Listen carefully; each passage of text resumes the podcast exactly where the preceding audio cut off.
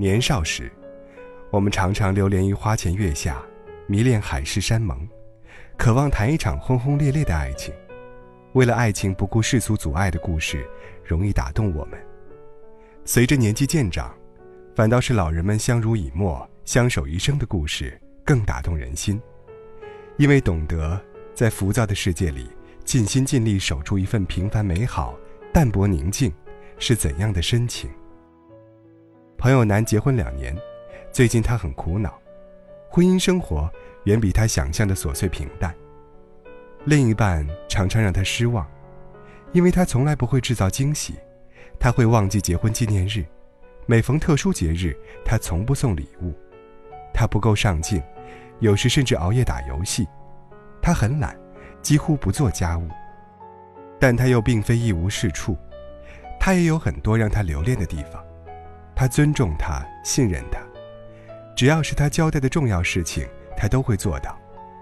哪怕和他吵架，他依然会笑嘻嘻的逗他开心。他工作累了，他再忙都会放下工作陪他去旅行。他周末去闺蜜家玩的再晚，他都会开车去接她。有时约会他迟到了，他会一直等下去，不管等多久。他有他的好。可他也会让人失望，有时那些缺点甚至会遮盖住他的好，让他失去信心，甚至感到疑惑，不知道该不该和他继续走下去。恋爱是优点扩大，而婚姻放大缺点。世界上没有十全十美的男人，何况男人通常会比女人晚熟。他让男失望的那些缺点，并不是大问题，只是性格散漫。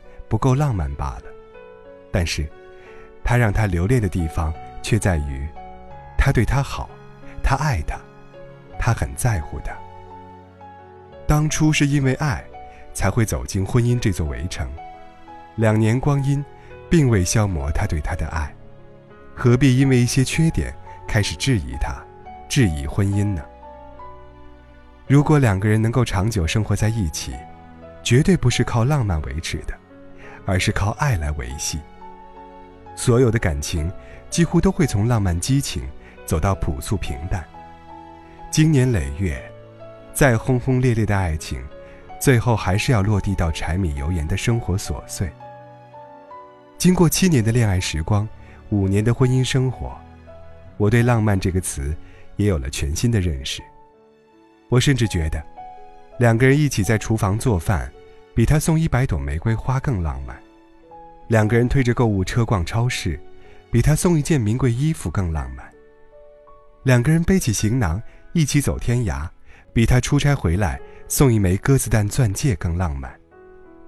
他突然出现在公司楼下，等我下班，比生日那天他托花店把芳香四溢的马蹄莲送到公司更浪漫。在我看来，陪伴。比记住纪念日要浪漫，陪伴比礼物要有温度，陪伴是最长情的告白。初恋的时候，我们喜欢说我们要一直在一起，可是还没有走多久，一段感情就画上了句号。年轻的时候，我们喜欢说矢志不渝，可这个词的意义需要用时间来证明，总要等走到生命尽头。看到身边的那个人，是不是当初说矢志不渝的人，才会明白，什么叫做矢志不渝。他离开这个世界时，他紧紧地抱着他说：“我就想最后再抱你一会儿，以后都没有机会了。”相守了一辈子，在最后一刻，仍然愿意拥他入怀，给他一点温度，不舍离去。这就是矢志不渝。这不单是一个关于爱情的承诺，还是一个关于生命的承诺。